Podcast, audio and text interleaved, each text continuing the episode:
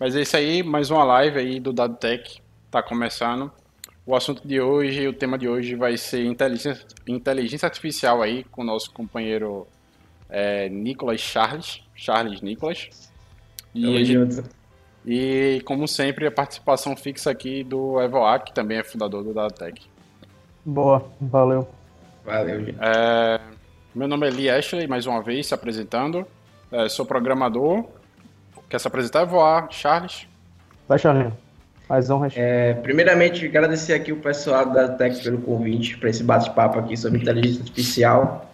E meu nome é Nicolas Freitas, né, Charles Nicolas, e muitos me conhecem. Eu sou consultor de qualificação atualmente e sou pesquisador na área de inteligência artificial há mais ou menos cinco anos, no qual eu faço pesquisa na Universidade Federal Rural de Pernambuco e o, a, a, a minha pesquisa tem ênfase em visão computacional, mais propriamente dita, mas eu entendo um pouco desse todo esse universo de inteligência artificial e vou aqui compartilhar um pouco com vocês é, nesse bate-papo um pouco do que é esse universo.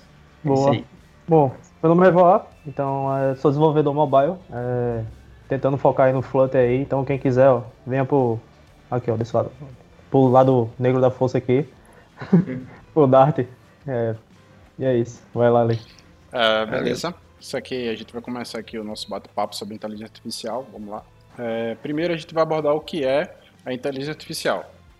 Quer introduzir aí, Charles, o tema? Bem, quando a gente fala desse tema de inteligência artificial, é, as pessoas pensam logo né, naqueles filmes de ficção científica, de Steve Spielberg, né, com, com várias máquinas dominando o mundo, pensando numa Matrix no qual a gente se torna escravo das máquinas, ou algo, sei lá, de filme mesmo.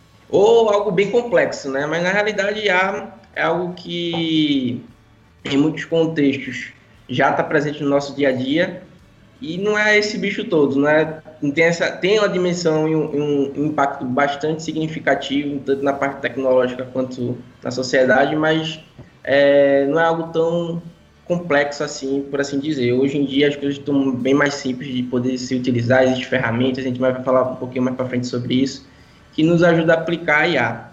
Mas, conceitualmente falando, é, eu posso dizer que IA nada mais é do que fazer com que a máquina, né, um computador, possa aprender padrões através de dados do mundo real.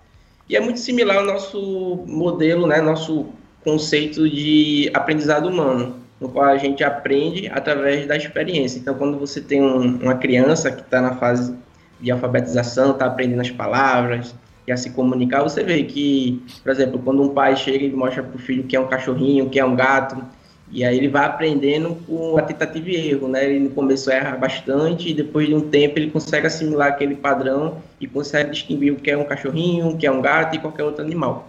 Então esse processo de aprendizagem humano, ele é muito análogo ao que a gente utiliza na inteligência artificial. Então a inteligência artificial nada mais é do que se basear nesses conceitos do aprendizado humano, sendo que de uma forma que a gente faça com que a máquina consiga entender esses mesmos padrões. E esses padrões são os mais diversos possíveis, desde dados estruturados como dados não estruturados, como, por exemplo, tabelas de banco de dados, imagens, áudio, vídeo e muitos outros. Então, o resumo é basicamente isso. Uh, ao meu entender, né, a inteligência artificial é, como você falou, muito análogo à inteligência, por exemplo, à inteligência humana, né? Claro que se espelha nisso. Mas eu acho que, por exemplo, o tema inteligência artificial ele pode ser fragmentado em muitas outras camadas, né? Que, é que a gente vai ver mais a fundo daqui a pouco. Que, Isso. por exemplo, existe uma inteligência mais é, previsível, podemos dizer assim, controlada, e também tem uma inteligência que já não é tão controlada, que é mais imprevisível, que eu acho que chega a ser mais perto da inteligência humana, podemos dizer, porque o humano não é 100% previsível. Né? Isso. É, a, a, o conceito de inteligência artificial, ele já não é de hoje em dia, né? Ele já vem sendo comentado desde a década de 40, 60, ele já foi introduzido, sendo que ele teve esse boom maior nesses últimos anos devido à nossa capacidade computacional, né? E a grande quantidade de dados que a gente possui, né? O Big Data aí que está para fazer com que a gente consiga alimentar essas redes. E como você falou, a gente tem, pode englobar a inteligência artificial e mais outras duas camadas. A gente tem a inteligência artificial, que seria o universo como todo da inteligência artificial. Dentro desse universo, a gente tem o machine learning, que seria a aprendizagem de máquina propriamente dita. E dentro do machine learning, temos o deep learning, que seria um conceito mais de aprendizagem profunda, no qual a gente consegue ter um, um aprendizado muito mais focal e é o que hoje em dia a literatura, né, os cientistas têm estudado bastante. E a principal diferença entre cada um deles, apesar de ser similares e em alguns lugares até conceituar da mesma forma, elas têm algumas características que distinguem uma da outra. A IA, como eu falei, engloba vários aspectos relacionados à, à parte de sistemas inteligentes, né? mas não propriamente dito precisa ter um, um, uma aprendizagem de máquina. Você pode estar utilizando sistemas inteligentes embarcados, por exemplo, em programas ou, ou embarcados em hardware que possa estar sendo utilizado como sistema, por exemplo, um, um, um, sensor de biometria é considerado um sistema inteligente, mas não necessariamente ele precisa se ter uma IA por trás, ele pode estar sendo utilizado apenas para poder autenticar o usuário, sem precisar identificar ou traçar padrões, enfim. Então, a inteligência artificial envolve esse conglomerado, né, esse universo maior.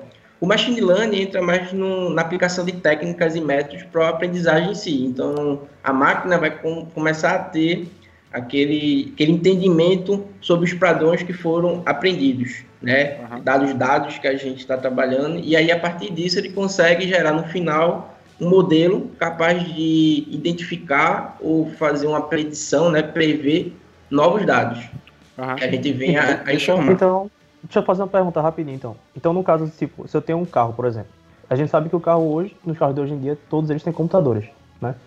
É, e aí eles conseguem avisar por meio de luzes ou sons, né? Que tipo, o motor não tá tão bem, tá faltando alguma coisa, o óleo tá baixo, coisa desse tipo. Então, fazendo uma comparação entre um carro e treinar o computador para reconhecer uma imagem.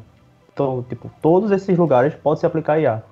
Ou isso já é IA no carro lá, tipo, para informar Então, é, em termos de, por, exemplo, nesse caso, nesse exemplo que você deu do, do, dos sensores, é muito mais essa questão. Você mesmo falou, a, a resposta é sensores. Os sensores que identificam é, o que está faltando, o que está errado no carro, ele na realidade não ele pode se ter uma IA embarcada ali, mas não necessariamente para ele existir precisa se ter uma IA. Ele pode estar tá funcionando muito bem sem precisar ter.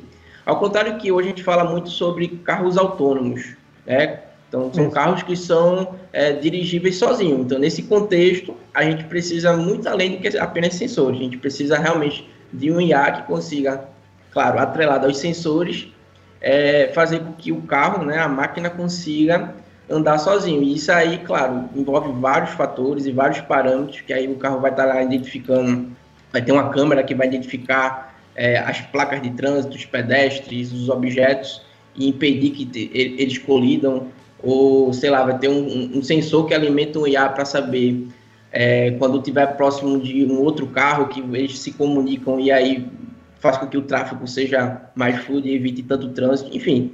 Tem várias aplicações que dá para a gente fazer incorporada a IA, mas não significa que se está funcionando de uma maneira inteligente, algo existe IA ali necessariamente. E possa ser que exista um sistema inteligente capaz de prever e, e executar algumas funções, mas não necessariamente precisa estar com a IA ali embarcada. Entende? Beleza. Uhum. É, por tudo isso que a gente já conversou, né? É, dá para ver que só o fato de definição de A pode parecer um pouco complexo, né? Pode, pode assustar algumas pessoas. Porque, com, pelo que tu falou, né? Até uma frase eu acho que foi tu que me falou, que, por exemplo, um sistema inteligente não necessariamente é uma IA, mas uma IA é um sistema inteligente. Não é isso? Isso, exato. Então, é, é eu acho que fica um pouco é, como é que eu posso falar? Fica um pouco difícil de distinguir um sistema inteligente do, de, de uma IA, sabe? Porque tem um, uns sistemas que são muito inteligentes, mas que não são IA, sacou? Por é, exemplo, fato, esse exemplo gente... do, do, carro que o Eval deu parece. Mas aí, mas aí eu acho que depende muito do ponto de vista da pessoa que está analisando o, a situação. Tipo, eu posso considerar que eu, eu apertar no controle remoto e é, acionar um, por exemplo, um ar-condicionado, para ele saber que precisa resfriar ou não o ambiente. Tipo, isso pode ser um IA, dependendo de como eu analisar isso. Eu acredito Não, pode, com certeza pode. Realmente, ter essa distinção entre o que é IA e o que não é IA, realmente a olho nu assim fica às vezes confuso da gente entender se realmente o que a gente está interagindo, tendo um contato, realmente é um IA, ou não. Né? A gente ia ter que ir nas entrelinhas e ver que, o que foi divulgado a respeito daquilo realmente tem algum IA incorporado ou não. O que se sabe é que hoje em dia é, tem uma forte tendência da utilização, né? principalmente pelo a, o alto potencial que a inteligência artificial tem, é, dado os mais diversos contextos que existe, seja de uma empresa que precise é, otimizar o seu processo de marketing, interação com seus usuários, até um carro autônomo, que a gente vê que é uma tendência que futuramente a gente nem precisa mais de motorista e o Uber vai vir pegar, só o carro vai vir buscar e vai levar para onde você quiser. Então, é muito disso. Você, aos poucos, as pessoas vão começar a ter uma relação muito mais próxima, sem ter essa distinção e esse esse entendimento que ainda se tem hoje de filme, né, de coisa de ficção, que, poxa, aí é de outro mundo, é uma coisa de, de programação muito elevada, e nada mais é do que o que a gente já conhece de programação, que tem por aí, e a gente só precisa ter um entendimento maior sobre como é esse funcionamento. Uhum. E eu digo, eu digo muito assim, quando você entende o funcionamento do nosso cérebro humano, claro que a gente também não precisa ir a fundo, mas pelo menos entender a ideia né, de como é que funciona, você vai conseguir entender uma rede artificial, uma rede neural artificial. É, é eu vou dar, aproveitar só para dar um exemplo rápido de uma notícia que eu vi tem um tempo já já tem um tempo essa notícia, é que o pessoal estava começando a colocar é, inteligência artificial. Eu não lembro qual das camadas exatamente, mas estavam começando a colocar inteligência artificial nas câmeras dos smartphones para melhorar a qualidade de foto. Não sei se tu chegar a ver isso, Charles. Então, é, esse exemplo foi para basicamente mostrar que a IA, às vezes, ela é, se apresenta de forma tão sutil que as pessoas utilizam e nem sabem que estão utilizando. Que nem, é aquela, que nem aquela questão, por exemplo, do filtro que o pessoal tá usando agora, né? De transformar, de mudar de sexo. É, isso. isso também é IA. E ela também se apresenta de forma muito sutil. Deixa eu só passar aqui pro próximo ponto. Mas antes a gente tem uma pergunta aqui do Felipe. Tu pode ler aí pra gente, avó? Opa, falou aqui. Foi mal. É, vou ler agora. Beleza. Cadê aqui? Deixa eu ver. Eu achei que eu tinha caído. Não, ainda não. É, na verdade, ele está perguntando quais são, tipo, quais são as linguagens que são utilizadas para desenvolver, né? Para IA. Acredito eu que as mais utilizadas. Tem, a gente sabe que tem algumas, né, mas acho que. É, assim, é, aí, quando a gente fala de IA, tem vários frameworks que são utilizados. Vai depender do contexto que você quer estar tá utilizando. Né? Tipo, por exemplo, se você for para um contexto acadêmico, você vai ver muita pessoa utilizando Python é, se você for para um contexto mais científico da, da coisa assim de, né, de pesquisa e tal, você pode ver o pessoal utilizando R, Octave, MATLAB, enfim. Eu acho que o mais popular hoje em dia é o Python. Então, uma linguagem que assim, eu aconselho para quem te, quer ter esse entendimento mais aprofundado e aplicar, seja Python. Mas nada impede também de você conseguir ver alguns, alguns é, modelos aí em Java também, em JavaScript. Mas por Python ser uma linguagem mais é, simples, né, de aplicabilidade, eu acho que a grande comunidade, de maneira geral, utiliza ela bastante. Mais para frente eu, eu vou falar ferramentas e frameworks também. Eu acho que também envolve a questão de da linguagem ter não só a familiaridade assim de tipo a sintaxe ser mais fácil, né, digamos assim, mas em termos de velocidade, né, para fazer as coisas. Acho que também influencia bastante, né? Sim, sim, é, com é, certeza. Tem, eu não sei se tu chegou a citar, Charles, eu acredito que não, mas eu também já ouvi falar que a linguagem R também é muito utilizada, eu não sei se para análise de dados ou para geração de gráficos assim, mas eu já vi muita gente falando que R também é utilizado em alguns campos da, da inteligência artificial. Mas eu não sei se é para realmente fazer a programação ou se seria, é, como eu posso dizer, para tra fazer tratamento de dados, tá? É, o R é muito utilizado na parte de data science, né, com a parte de modelos estatísticos também. É, também pode se utilizar R para tem alguns alguns módulos de R também para machine learning. Então, muita, por isso que eu digo, depende do contexto que você está inserido. Às vezes a pessoa que está lá é, desenvolvendo e tal não tem muita familiaridade com linguagem de programação e aí acha que utilizar uma dessas plataformas a, através de módulos que aí simplifica e abstrai muita coisa é mais fácil, né? Mas É, trabalhar com a linguagem, eu acho que você tem um controle maior sobre a questão da arquitetura, a definição de parâmetros e, e poder definir isso de uma maneira mais é, clara, né? E ter um controle maior sobre o código. Uhum. Aí só entrando aqui no tema do, do, próximo slide, se aprofundando mais naquela, naquela linha de pensamento que a gente já estava, né? Do que é a inteligência artificial, a gente tem aqui a questão de ramificações, né? Que, a gente, que é aquilo que tu falou que dentro da IA, da inteligência artificial, a gente tem machine learning e também o deep learning, né?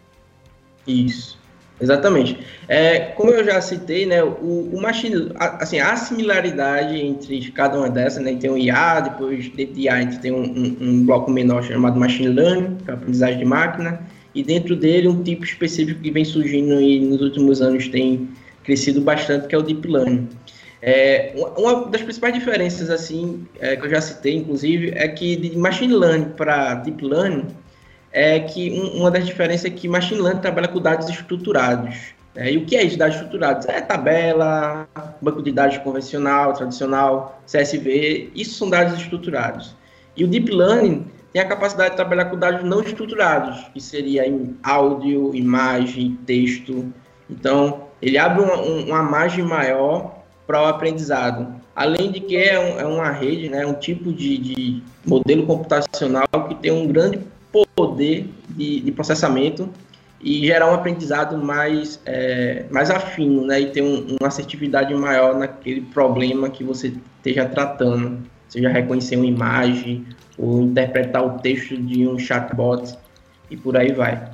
Então quer dizer que, tipo, é, essas questões de manipulação de áudio, identificar se o áudio é de um computador ou de uma pessoa, é, questão de imagem, né, de você trocar é, a, o rosto de alguém com, com outro, ou aplicar, tipo, um, por exemplo, aqui no Skype mesmo, um fundo de tela né, padrão, assim, tipo.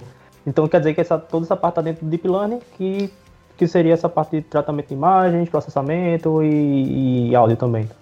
Isso, é tudo, tudo, tudo, somente para deep learning, tipo, ou não? Isso, tudo envolve a parte de, do, do, do da, dos aprendizagens com dados não estruturados, né? O deep learning tem um, uhum. uma característica muito forte para isso. E sim, nos últimos 10 anos, o dado, tanto a questão do poder computacional que a gente adquiriu, né, com a questão das placas gráficas de GPU, quanto da quantidade de dados que a gente gerou nesses últimos anos, contribuiu para que arquiteturas de deep learning surgissem cada vez mais especializadas e mais robustas, que, que possuam um aprendizado mais é, preciso e assim fundamentado em cima de, de, dos conceitos que envolvem a inteligência artificial.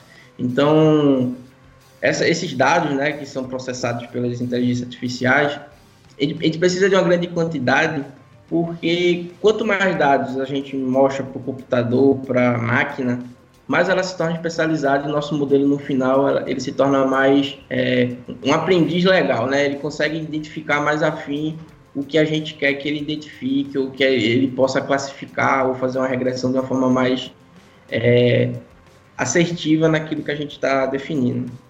E se fosse tipo falar agora de outro, outra, outro palavrão que eu vi em relação a, a machine learning, deep learning, enfim. É essa questão do NLP, que seria o Natural Language Processing, processamento de linguagem natural. Tipo, seria, estaria englobado em quê na, na, na IA? Pronto, o processamento de linguagem natural também entra nesse contexto de deep learning. E você, uma aplicação muito visível é, que a gente pode estar atuando com essa abordagem é o chatbot ou os assistentes virtuais dos smartphones. Então, como a gente, quando você fala lá com, com o Siri ou o assistente do Google e faz uma pergunta, tipo, pergunta para ele qual o restaurante mais próximo e pede para ele fazer uma reserva para você, o que está ali por trás é uma inteligência artificial baseada em deep learning que está entendendo aqueles padrões de áudio, né, do áudio que você está falando, está convertendo isso em padrões que a máquina já treinada possa entender e fazer aquela ação que você solicitou. Então, entenda que as etapas que é, se seguem né, nesse, nesse fluxo de aprendizado é compreender o que foi falado, interpretar isso e gerar uma ação. Então, o, o ponto do, do, do, modelo, né, da, da, forma com que a máquina entende, está nesse pipeline, né, nesse fluxo em que desde a ação de inserir uma, um novo dado, né, seja por texto, você também pode ter essa, esse, esse, mesmo, esse mesmo fluxo através do chatbot, no qual você faz perguntas e você tem respostas de uma máquina, né, e acaba você até mesmo que se confundindo, sabendo se realmente é uma máquina ou não, né, no, no, no chamado teste de Turing. Hoje em dia fica muito complicado, até um tempo atrás você falava, você sabia quando era uma, uma máquina ou um humano, mas hoje em dia o, o a inteligência artificial está tão especializada né, e tão é, focada naquilo que está tá proposta a fazer que você acaba não sabendo ao certo que, o que é máquina e o que não é. É, é um, um, exemplo que eu acho que eu, eu, acho que eu vou conseguir traduzir bem o que o, o, o Charles falou, que por exemplo ele falou do pipeline e tal, que a parada de processo de linguagem natural, Evoar, que tu citou, é tipo para a máquina falar de forma é, realmente fluida, sabe? Parecer um humano falando. E nesse processo, pelo que o Charles falou, tem a questão de reconhecimento. A máquina também tem que saber reconhecer aqui é, um input, podemos dizer. Se você pergunta uma coisa para Siri ou para o assistente da Google, ele também tem que ter uma outra parte da inteligência artificial que é só para reconhecer. E aí, tipo, tem todo um treinamento que eu acredito que deve estar englobado, Charles. Tu pode me corrigir se eu estiver errado. Em machine learning, porque quanto mais inputs ela, aquela inteligência recebe, mais fácil é, ela vai ficando mais inteligente. E aí ela vai ficar mais fácil dela reconhecer com mais assertividade aquilo que você falou. E com isso, ela vai fazer o processamento que ela tem que fazer.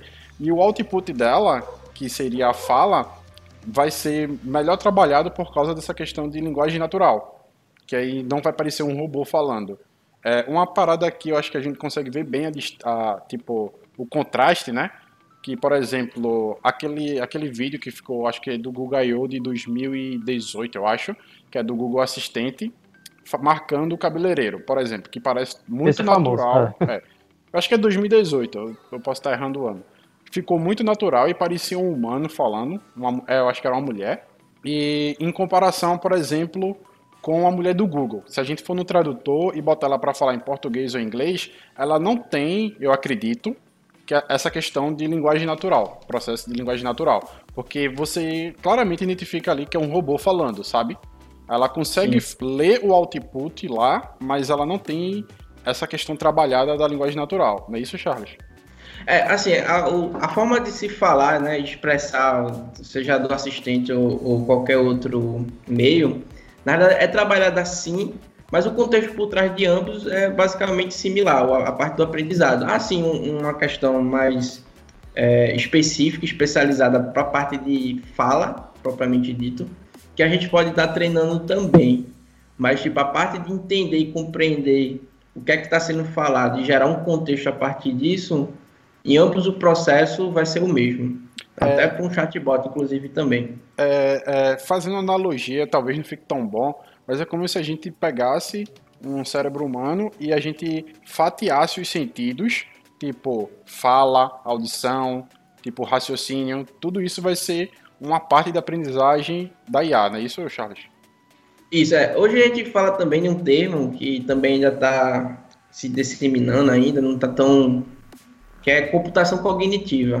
Quando a gente fala de, de uma ferramenta, por exemplo, IBM Watson, o IBM Watson é uma ferramenta de computação cognitiva, que é justamente trabalhar com isso que você falou, né, da, do, do nossos sentidos e cognição humana. Então, tem a fala, a visão, a computa computação visual, é...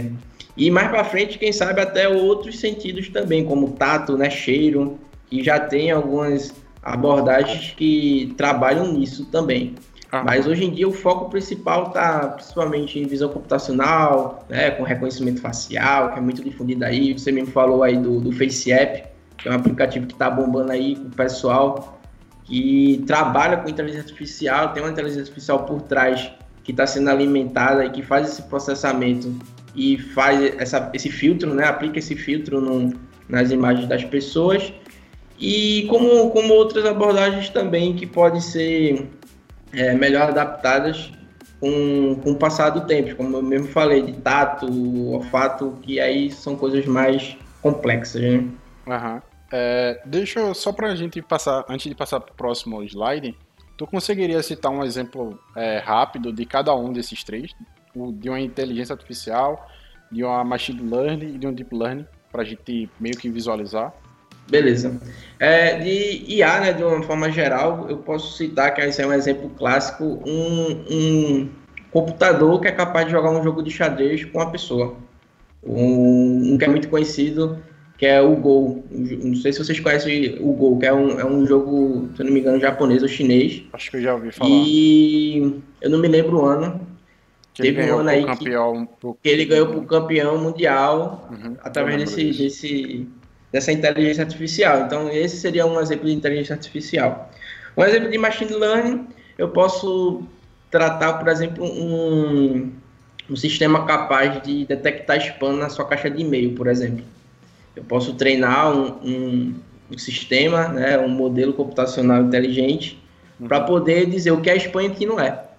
E aí ele vai dizer o que é spam e o que não é com base nos dados é, estruturados que eu vim passar para ele, por exemplo, de padrões, né, de, de para identificar o que é um spam e o que não é. E um exemplo de deep learning, a gente já falou de vários aqui, né, desde chatbot a visão computacional com reconhecimento facial, carros autônomos, enfim, é mais ou menos isso. Uhum. Agora a gente vai entrar na parte de aplicações da IA. Ah, essa daí é mais legal.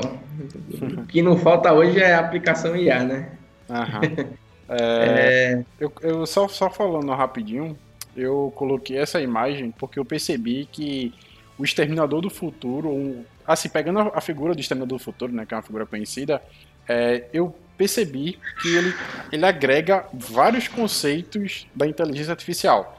Ele agrega a questão de fala, por exemplo, linguagem natural, a questão de robótica, a fluidez do movimento, é, aprendizagem, porque ele vai aprendendo e vai se adaptando de acordo com o cenário. Então, eu acho que ele é o exterminador seria um, um pacote completo, né? Full IA. É, eu acho que o Exterminador aí, como tem outros filmes também, eu acho que é o nosso exemplo chave assim de onde a IA pode chegar, talvez. Não sei, eu digo talvez porque eu não sei se realmente um dia vai chegar isso mas que os filmes de, de ficção científica já adianta muito pra gente o que se é esperado, né? Mas realmente, como você falou, ali está incorporado vários conceitos, né, que hoje são trabalhados de forma fragmentada, por assim dizer, mas que tem conceitos é, levando em consideração a fala, a, o próprio entendimento e contextualização né, do, dos elementos, a interação, a visão, poder identificar objetos e pessoas, a própria robótica incorporada à, à função humanoide né, da, do, do, personagem, da pessoa em si, conseguir identificar. Mas acaba que muito desse contexto, né, falando desse contexto de filme, acaba entrando nesse conceito de tipo que as máquinas vêm a dominar o, o, o universo, as pessoas. E que isso aí, para mim, é uma coisa que realmente é coisa de filme, porque quando a gente trata, eu acho que é até um ponto legal de se falar, que as pessoas acham que um dia isso pode acontecer de fato.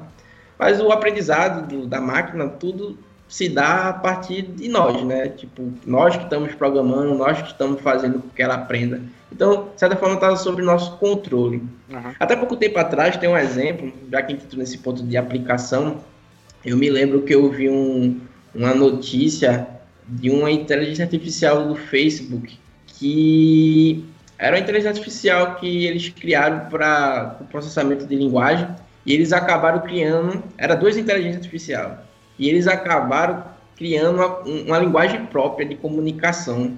Sim. Então, a, uma IA se comunicou com outra. Eu vi, eu vi aí, isso, a, eu ia entrar nesse ponto, mas continua.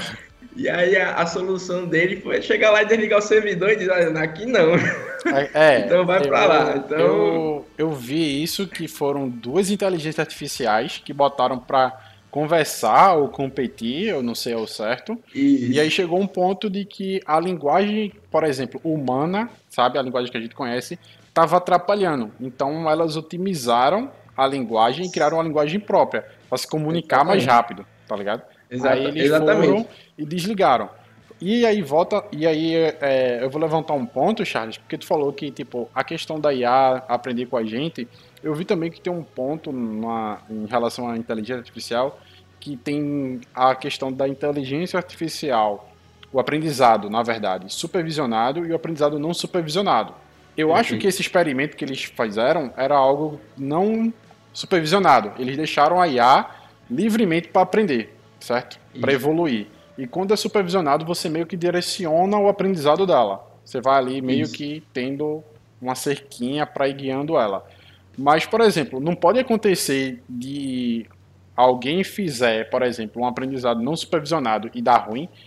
É, então, o, na realidade você falou mais ou menos o, o, o, conceito né, de aprendizado supervisionado e não supervisionado. É mais ou menos isso que você falou. O, no aprendizado é, supervisionado, você diz para a máquina o que é que ela está aprendendo e o que é que se espera no final que ela aprenda. No não supervisionado, na realidade, o aprendizagem ocorre de uma forma mais que por padrões similares. Não, é. Existe um, um, um, um, método né, da inteligência artificial que trabalha com esse conceito que você falou, Evo, que é do, da teoria de Charles Darwin, né, da evolução das espécies. Que ele vai evoluindo sempre o melhor do que, do que ele conseguiu aprender. Sendo que até em cenários como esse, né, de aprendizados como esse, de, de modelos computacionais de, desse tipo, é, a gente tem um controle sobre. Né? Então, tipo, por mais que eles estejam, de certa forma, aprendendo sozinho ou com os próprios erros, a gente tem domínio sobre o que está acontecendo. Então, você sabe para onde é que tá, ele pode estar tá tendendo. Nesse, nesse exemplo que eu dei aí do, do, da IA do Facebook, foi engraçado porque chegou um determinado momento que o sistema ficou tão inteligente e criou linguagem própria que a gente, o, os cientistas que estavam lá não conseguiam identificar o que é que eles estavam se comunicando. E a solução que eles tiveram foi hardcore lá de ligar o servidor e, ah, Deus me livre, não liga nunca mais essa máquina. Então, perceba, você pode perguntar para mim, ah, então isso é um exemplo de que a IA pode sair do controle? Eu digo que, entre aspas, por quê? Porque de, de, de, uma forma ou de outra, quem está definindo os parâmetros do aprendizado é você, mesmo se for uma aprendizagem supervisionada e a IA esteja aprendendo através de agrupamentos de similaridade, né? cria clusters de tipo, ah, esse aqui é um padrão, esse aqui é outro padrão. Mas mesmo assim a gente ainda tem esse controle. Eu não sei se com a evolução em si da, da própria IA, a gente vai chegar a um ponto que a gente não tenha mais controle sobre esses parâmetros, né? Que aí realmente, se a gente não tiver controle sobre esses parâmetros, as coisas podem ficar fora de controle. Aham. Mas você vê muito filme de ficção, aí você vê é... aquele filme Eu Robô. Aí você imagina logo. Pois é. Vai ser uma, uma revolta vários. enorme e vai acabar com todo mundo, né? Digamos assim. Então. É. é. o, eu acho que o mais. O filme mais que mostra isso é Matrix também, né? É um clássico. É, Matrix também, sim. Você acaba se tornando escravos do, dos máquinas e daí, cara. É... Eu acho que isso é muito ficção. É, ah. beleza, mas assim, é, só eu sei que talvez essa área da inteligência artificial não seja tua, teu campo de estudo central, Charles. Mas, por exemplo, tu falou de que mesmo que seja uma inteligência artificial não supervisionada, é, de toda forma, ela ainda assim, que, você, o humano é que determina o caminho, correto? O grosso, é, o é, a gente tem que configurar a, a, os parâmetros, né? Beleza, Como é que mas por exemplo, em questão de rede neural, que eu sei que é uma parte da inteligência artificial, que é justamente para simular o raciocínio humano. E é como, como eu falei logo no começo do, da, da, do nosso tema, né? Que o ser humano não é 100% previsível. Se a gente evoluir tanto, por exemplo, a questão da rede neural de uma inteligência artificial, ela pode se tornar imprevisível. Porque, por exemplo, teve um episódio, que eu acho que tu também possa lembrar disso, que pediram para uma IA é, arrumar soluções para o mundo. E ela identificou que o ser humano causava muito dano ao, ao planeta. E aí ela poderia Tem acabar tirar o ser humano. ter que tirar o ser humano do planeta para poder resolver o problema do mundo, porque o, pediram para ela fazer, é, como é que é? Soluções, desculpa, soluções para o mundo e não soluções para o ser humano. Então ela tirou uhum. o ser humano da equação para poder dar a solução para o mundo. Uma tipo, solução ótima, né? É, no contexto que ele pediu. Exatamente. É, então, em questão de previsibilidade, é, é isso que eu falei. A gente, quando está estudando e está aplicando esses conceitos aí de IA e tal, de uma maneira mais técnica falando, é, é difícil de dizer assim, cara, olha, a gente vai chegar a um ponto que a IA vai ser autossuficiente e, e ela vai poder gerar uma própria IA um próprio outro sistema, definir novos padrões e por aí vai. Eu talvez possa, possa estar enganado, tipo, não esteja vislumbrando o futuro que pode estar próximo ou não, mas eu não acredito que isso possa vir a acontecer no curto, no curto prazo, talvez seja algo mais para frente. Mas eu não acredito que mesmo assim ela se torne imprevisível. Sempre vai ter um, alguns pontos é, que vão estar tá fazendo com que a gente tenha um controle sobre ela. Até porque, né, a gente está falando, você falou aí regenerado e tal, a gente está falando do contexto artificial, é algo que não foi naturalmente feito, foi algo criado por nós. Uhum. Então, mesmo que pô, isso venha acontecer, a gente vai fazer é, meios e ter recursos que garantam que a gente possa ter um, uma certa segurança em relação a você, isso. Mas se você para pra pensar, tipo, essa questão mesmo que tu falou das IAs do, do, do, Facebook, e a gente vê filmes que, tipo, você bota isso, não é filme não, né? Na realidade já, já existe o fato de você botar uma IA num robô e ele poder fazer algumas coisas, né? Lógico. Tá limitado ainda, uhum. né? Não sei se essa questão isso. de limitação é porque as pessoas ainda estão tentando engatear nisso aí, não quer dar, tipo, asas maiores. É... Mas imagina que um robô ele tem um comportamento quase que humano, né? não vai ter os sentimentos, lógico, né? mas ele vai ter um comportamento quase que humano, entender de várias coisas. E imagina que você não tem mais um, um digamos, um controle para você apertar aquele botãozinho e dizer assim, ó, desliga que o negócio ficou feio. Né? Então é, é, é meio que de encontro, porque no caso do Facebook a gente, tu mesmo mencionou que eles as máquinas se conversaram e o humano não entendia mais. Né? Então é. Assim, é, é, é, muito imprevisível, tá ligado? É, assim, o, o que eu falo em relação ao que a gente tem conhecimento hoje em dia, que é previsível, são justamente os parâmetros do aprendizado. Então a gente pode impor um limite. E aí, ó, tu vai aprender só até aqui, daqui tu não vai passar. No caso aí do exemplo do Facebook, eu, eu não sei se realmente foi isso que aconteceu. Foi, eu vi o pessoal comentando, vi um artigo ou outro. Ah, eu vi que eles chegaram lá, e, de, é, eles chegaram lá e desligaram. Mas talvez eles nem tenham feito isso, de fato. Eles tenham feito porque o, o aprendizagem tenha sido é, limitado até certo ponto e a partir dali eles começaram a estudar os padrões que foram gerados e a partir daí se tem um certo controle, né, através desses padrões que a máquina gerou através desse conhecimento que foi adquirido, mas que tipo se a gente tomar os devidos cuidados, eu acredito que hum, a gente pode seguir com a utilização da IA em paralelo com nós, a sociedade como um todo, sem problema nenhum.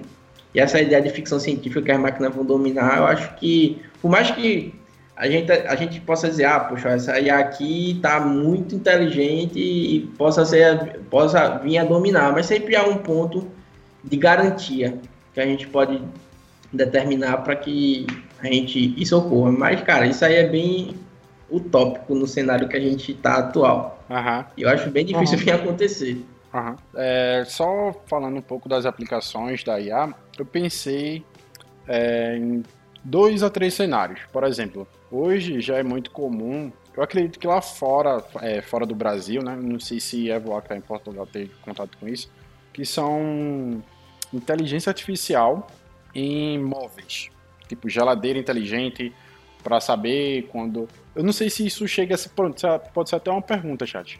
Uma geladeira inteligente porque o pessoal vende algumas geladeiras informando que tem inteligência artificial. Só que eu não sei ao nível dessa inteligência artificial. Eu não sei se ele se essa inteligência artificial aprende comigo. Por exemplo, ela identifica que nos meses janeiro e fevereiro eu consumo mais leite. Eu não sei se ela aprende isso de acordo com o tempo ou é só uma inteligência para identificar se está faltando alguma coisa na minha geladeira e me avisar. Eu não sei se ela vai evoluir essa inteligência artificial da geladeira é, fica uma dúvida. Mas eu sei que isso também é uma, uma forma de aplicação. A questão que a gente já tinha falado de câmera de celular, filtro, também é uma outra aplicação de IA. É, e uma, uma, outra dúvida, uma, não é nenhuma outra dúvida, é um pensamento que eu tive, é que, por exemplo, a Amazon, agora no Brasil, ela vende Alexa, né? E ela vende Sim. razoavelmente barato, acessível. E uhum. eu, parando para olhar pela perspectiva da Amazon, isso é algo muito bom, porque o Brasil é muito populoso e quanto mais pessoas tiverem a, a Alexa e utilizarem ela, vai ficar melhor o sistema. Ela vai evoluir mais e mais. Então, talvez chegue num ponto, sei lá, que a gente, daqui a 20, 30 anos, as pessoas literalmente dando é, inteligência artificial dentro de alguma coisa para as pessoas utilizarem e ela ficar cada vez mais inteligente, sabe? Ah, isso, é, isso é a tendência, né? É a gente tornar as redes, os modelos que existem hoje, no futuro, daqui a 10, 20, 30 anos, esses modelos estejam, ou outros modelos que venham a surgir, estejam bem robustos no sentido do aprendizado em si, que a inteligência artificial esteja de fato se comunicando no dia a dia da gente.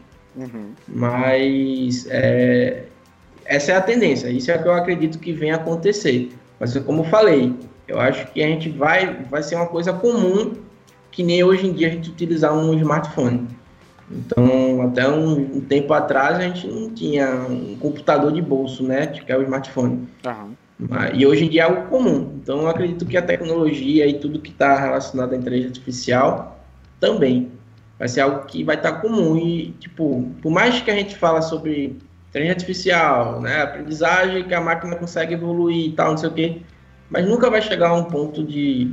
Nunca não. Quando você também forte, que nunca é uma palavra muito forte, mas eu tipo, acho pouco provável que um dia as máquinas vão se sobressair sobre os humanos e venham a, a nos dominar. Até porque, né, se vocês forem também ver esses filmes aí de ficção e tal, por aí vai, tem as leis que regem a IA, né, para esse nível. E uhum. uma dessas leis é que não nos faça mal, né? Então, sem que levar em consideração isso que a gente vê nos filmes, a gente pode estabelecer algumas regras que façam com que a IA se impossibilite de evoluir a um tal nível que nos faça mal. Aham, é porque assim. Eu, até que tipo, o Felipe perguntou aqui, ó, é, tipo, quanto tempo a gente acha que esses assistentes né, virtuais têm uma interação mais natural, né? Tipo Jarvis, lá do, do Homem de Ferro, né? Tipo, pelo menos no meu ponto de vista, é, a gente está muito, assim, não, não, vou dizer muito próximo, mas a gente está bem próximo,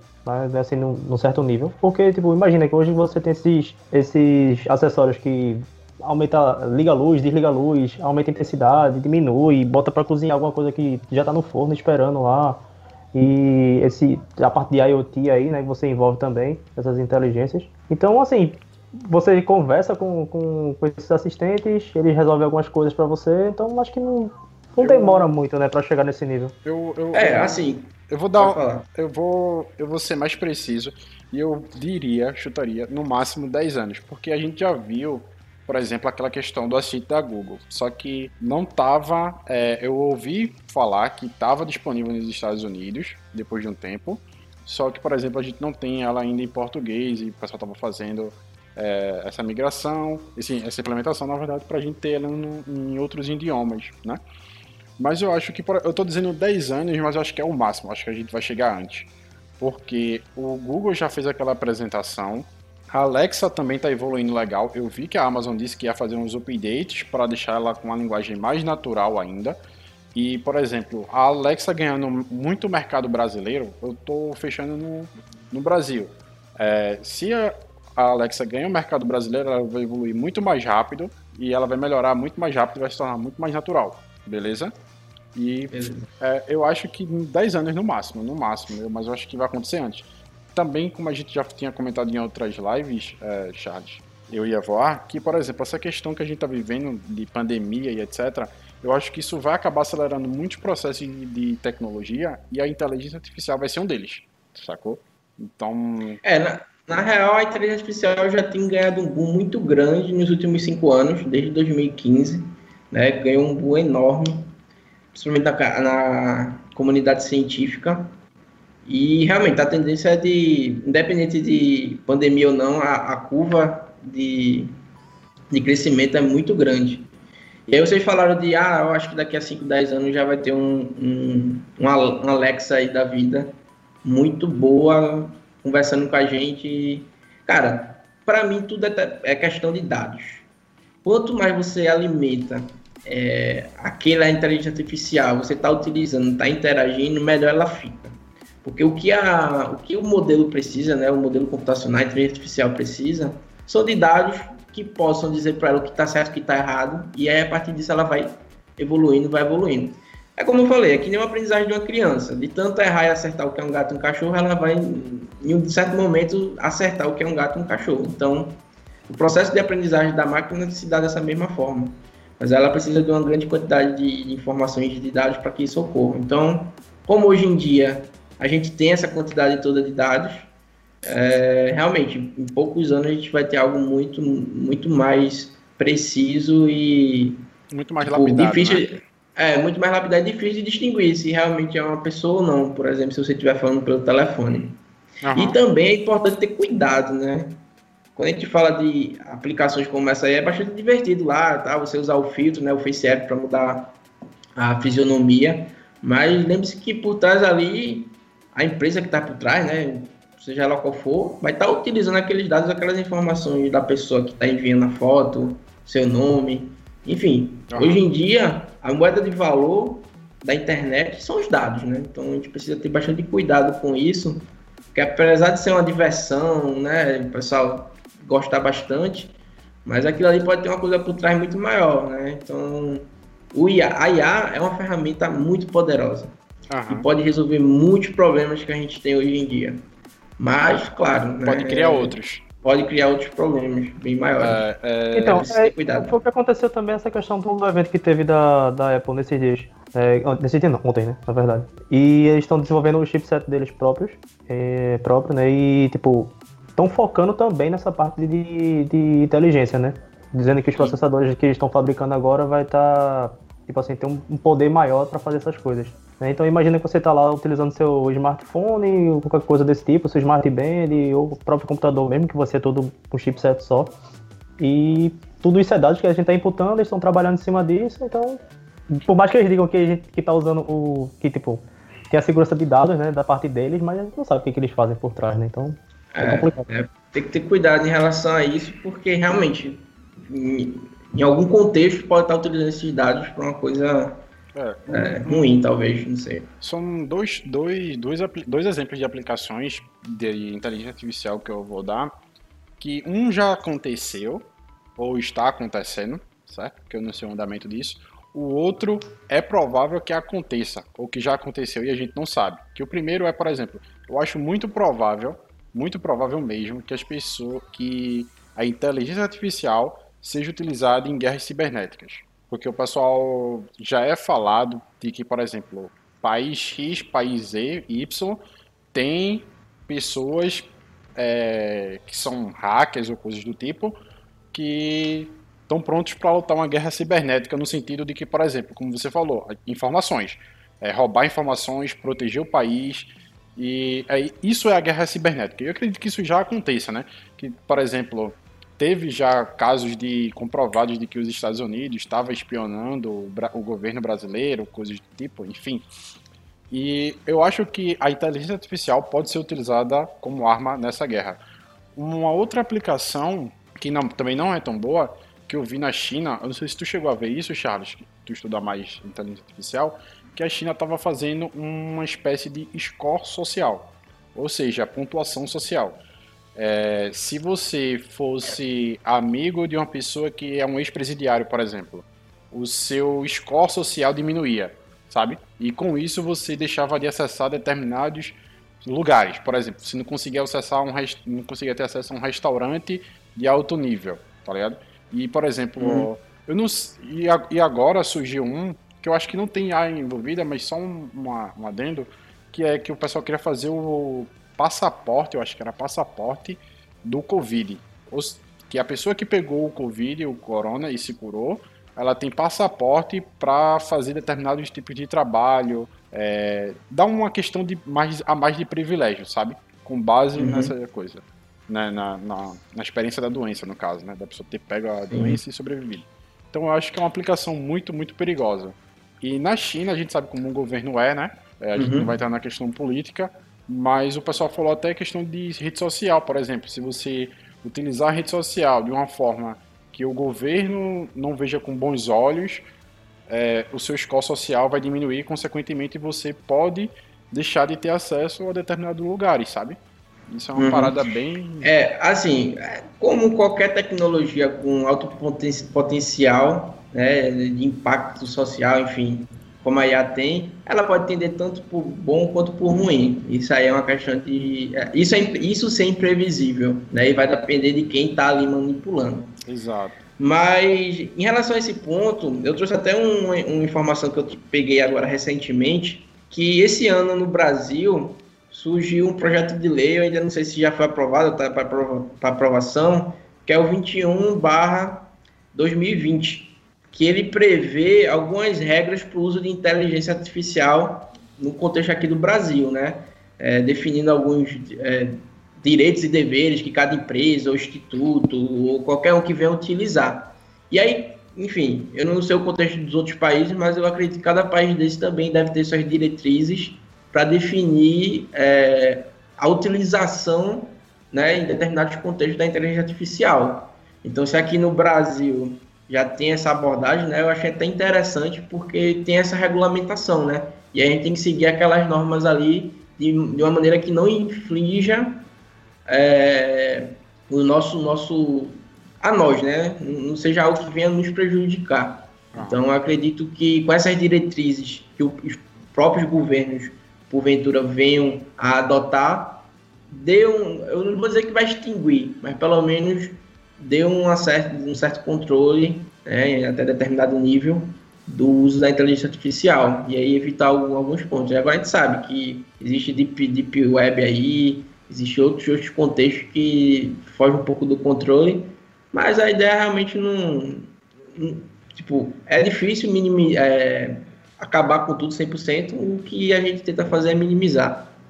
Uhum. Então acho que ideias como essa ajudam bastante. Agora eu tenho uma questão, tipo, beleza. É, eu entendi tudo isso e queria saber, tipo, pô, me interessei e queria saber. A gente já falou de algumas linguagens, né, que a gente pode utilizar aí para poder mexer. E eu queria saber se tem algumas ferramentas que, poxa, eu sou ainda muito iniciante no, no, mundo da programação, mas eu queria tipo, tentar fazer alguma coisa de inteligência, ou pelo menos uhum. começar a aprender. Se uhum. tem alguma ferramenta boa para isso para iniciar.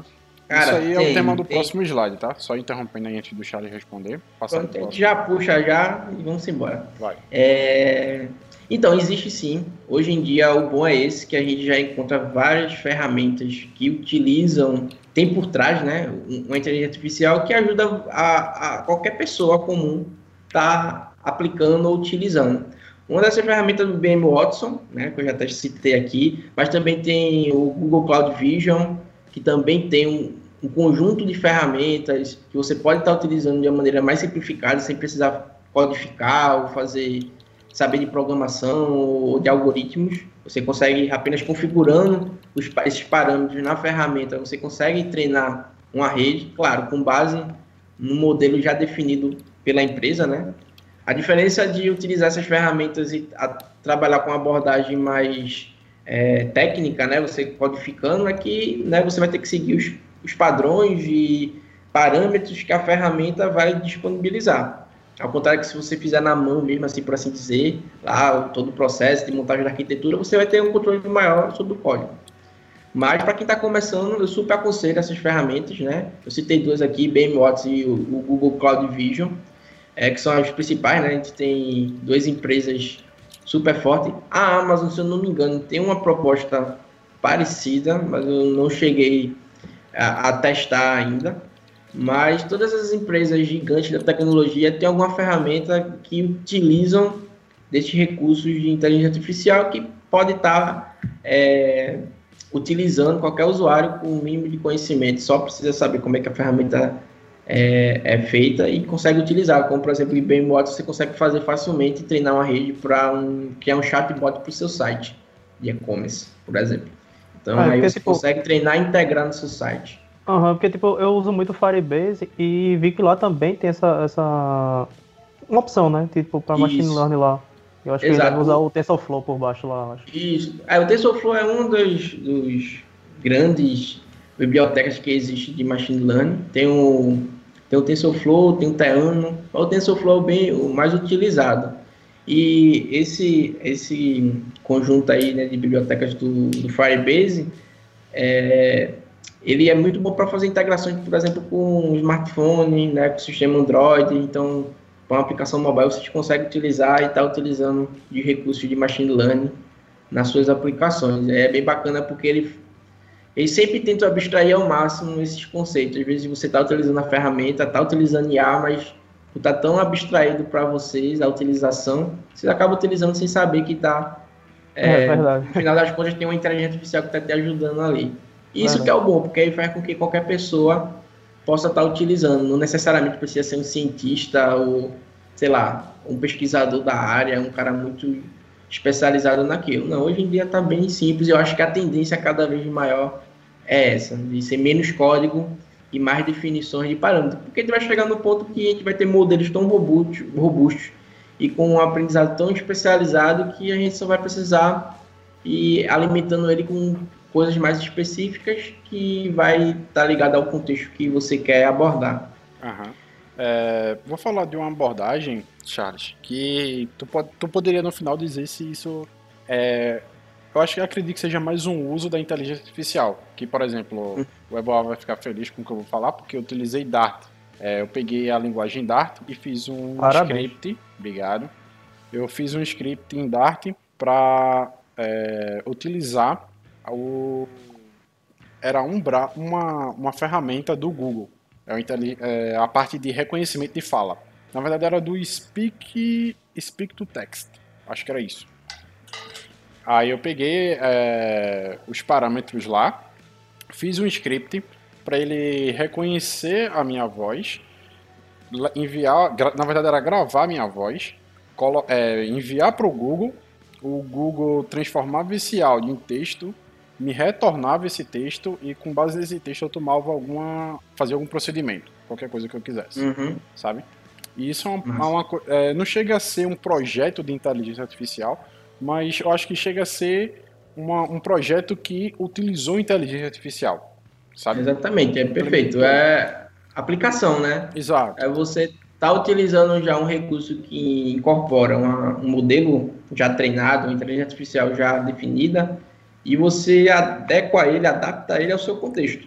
Então, seu contexto lá era fazer com que ele conseguisse identificar sua fala e devolver um, uma resposta, por exemplo. Exato. Então, você está utilizando, você não precisou fazer um algoritmo que fizesse todo esse processo de aprendizagem do zero.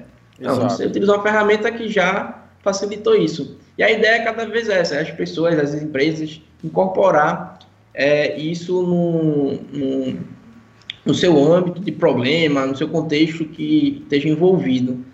Aí, tipo, no, eu tenho até um, um, dado aqui, uma pesquisa que no, nos últimos, em 2016, a palavra IA, tipo, segundo o site, tem aqui um dado do Gartner Brasil, é, não estava nem entre os 100 mais procurados o termo IA. E dos últimos, né, nesses primeiros sete primeiros, é, seis primeiros meses do ano, ele já está entre os cinco primeiros é, tópicos mais pesquisados. Né? E 37% das empresas brasileiras já utilizam essa tecnologia de inteligência artificial atualmente. E a ideia é que nos próximos anos tenha um aumento de 133%.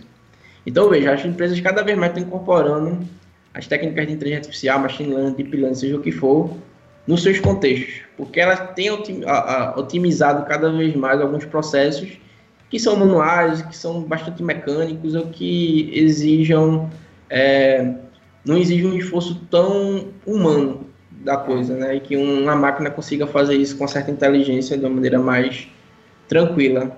E aí tem outros exemplos que a gente pode estar falando aqui a noite todinha, em, tipo em jornalismo, banco, até no próprio direito, eu já vi uma inteligência artificial que consegue já aprender sobre as leis e consegue julgar. Claro que isso ainda não está em, isso é um estudo ainda, mas tipo, tem um, um, um estudo que está fazendo é, é, isso, que está tá, tá estudando essa abordagem. Então, os mais diversos contextos podem estar sendo aplicados. Uhum. É, é, eu acho muito interessante, porque a IA, eu acho que ela segue uma tendência que a programação também já, já, já vem seguindo, né? Que é cada vez mais, é, cada vez mais você escrever menos código para fazer mais coisa. E como você falou, Charles, vai chegar num ponto que a gente vai apenas fazer definições de parâmetros para montar IA é. ou treinar a inteligência artificial, né, para fazer aquele. É, isso já acontece, né? E... Muito com a parte de visão computacional, no reconhecimento facial e chatbot. Hoje Aham. em dia é basicamente isso. Aham. Mas só para dar uma resumida antes da gente passar para o próximo slide, é, Python seria, como tu falou, né, uma das linguagens iniciantes aí, para quem, pra quem tá começando. Tu citou a MetaLab. MetaLab? É o MATLAB. MATLAB. Na verdade, o MATLAB é um, é um framework né, que você pode estar utilizando, assim como o Octave, bem parecido com R, que já tem alguns módulos prontos de machine learning e você consegue utilizar. Você só precisa imputar alguns parâmetros, os dados, e aí o, o, o aprendizagem acontece. E aí tipo, tem alguns módulos que você consegue utilizar. Com Python, eu acredito que vocês têm mais é, domínio sobre o contexto da arquitetura, da codificação em si.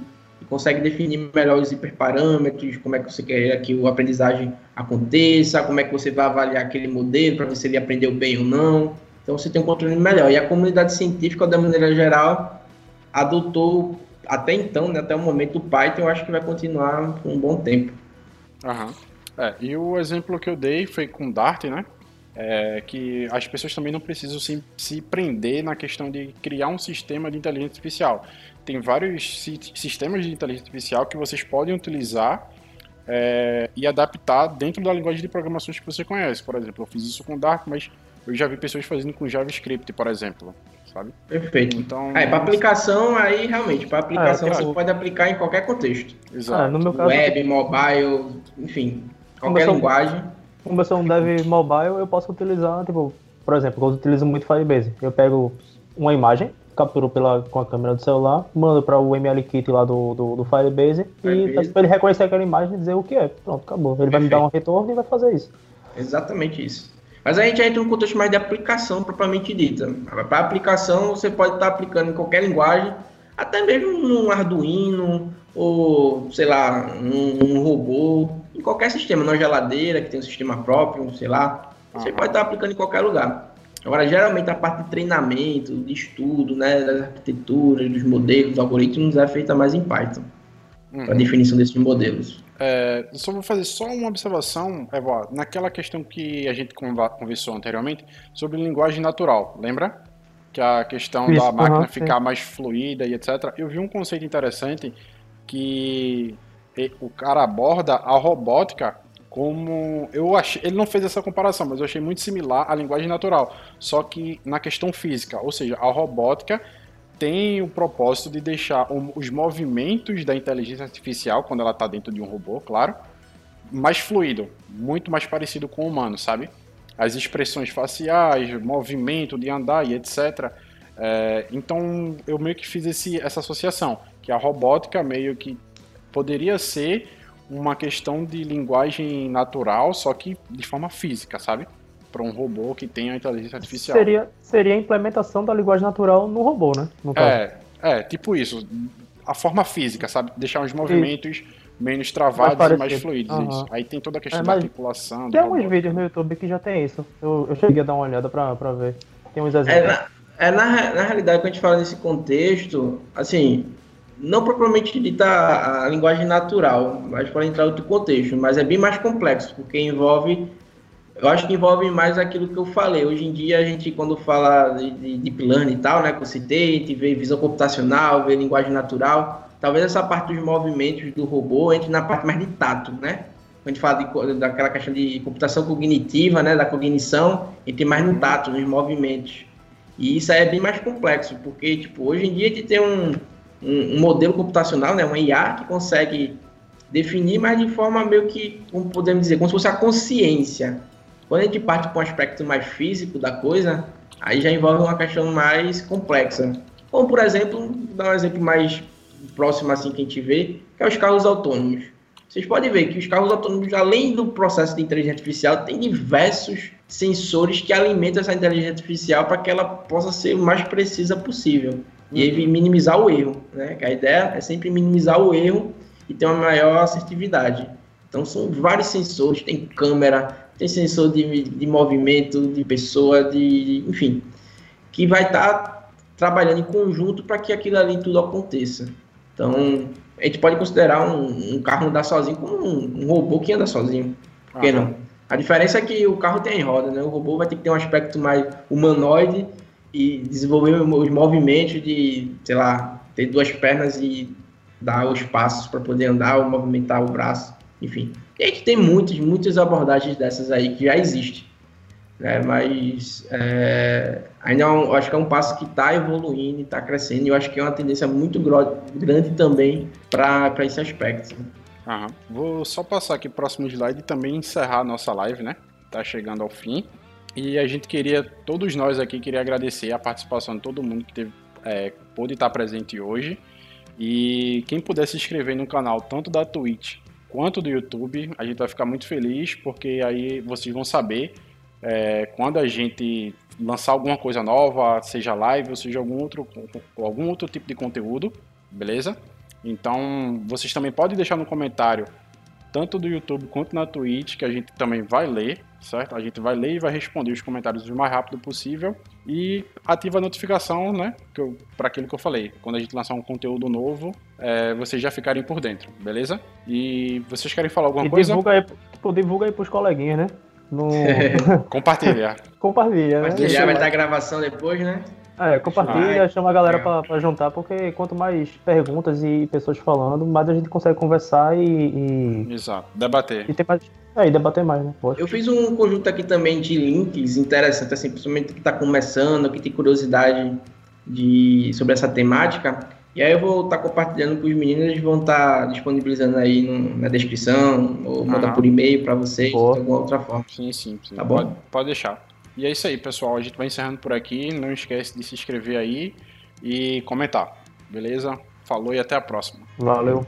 Valeu, pessoal. Falou.